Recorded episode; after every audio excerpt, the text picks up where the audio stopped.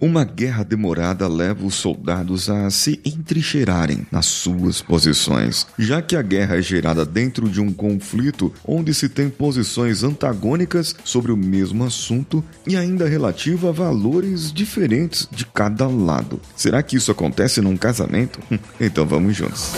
Você está ouvindo o Coachcast Brasil, a sua dose diária de motivação.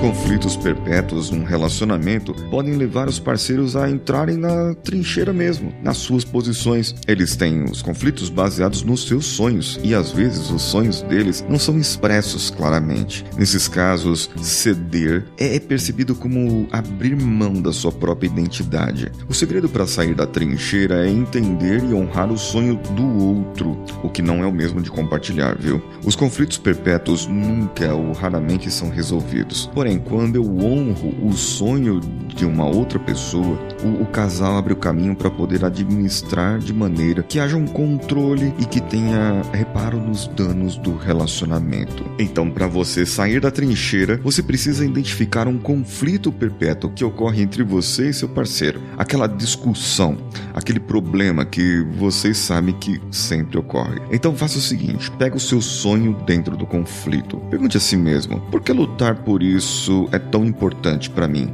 O que isso realmente significa para você? Encontre o sonho do seu parceiro da sua parceira e pense: por que é tão importante para ele ou para ela? Por que, que ele deve lutar realmente por aquilo? E o que, que isso significa para ele ou para ela? Converse com seu parceiro sobre as suas conclusões, ouça as conclusões dele e, quando falar, lembre-se de não iniciar essa conversa se você estiver com flooding, ou seja, se estiver no estresse da situação. Use sempre aquela abordagem mais suave e mantenha os quatro cavaleiros do apocalipse, aqueles do relacionamento, lá longe. Mostre para o seu parceiro ou para sua parceira que você entende e respeita os sonhos deles, apesar das diferenças que vocês têm. Afinal de contas, as diferenças é que trouxeram você para se relacionar com essa pessoa. Pense nisso. Às vezes, você se atraiu por essa pessoa porque ela é muito diferente de você e porque ela tem algo que você é atraído, é atraída por aquele algo. É como se ela completasse você.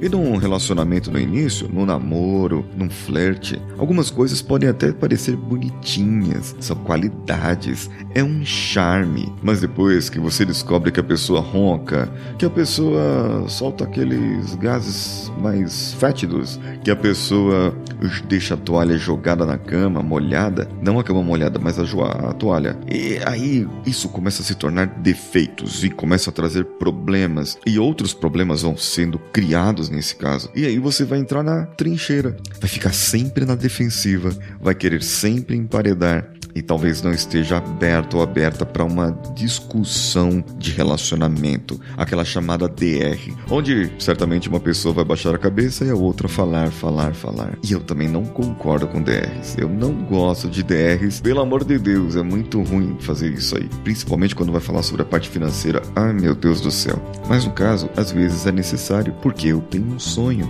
e esse sonho eu tenho que compartilhar com a pessoa que me ama dentro do conflito que eu estou, eu tenho um sonho. E eu preciso desse sonho. Ele tem um significado para mim.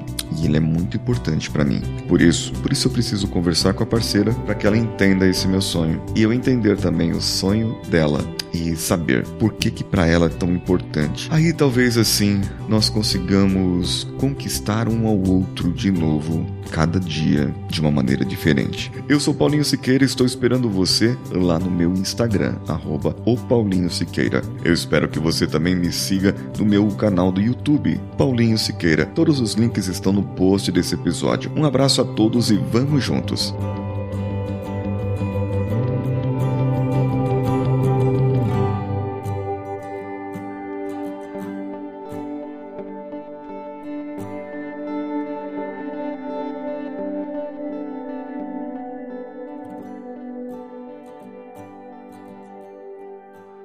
Esse podcast foi editado por Nativa Multimídia, dando alma ao seu podcast.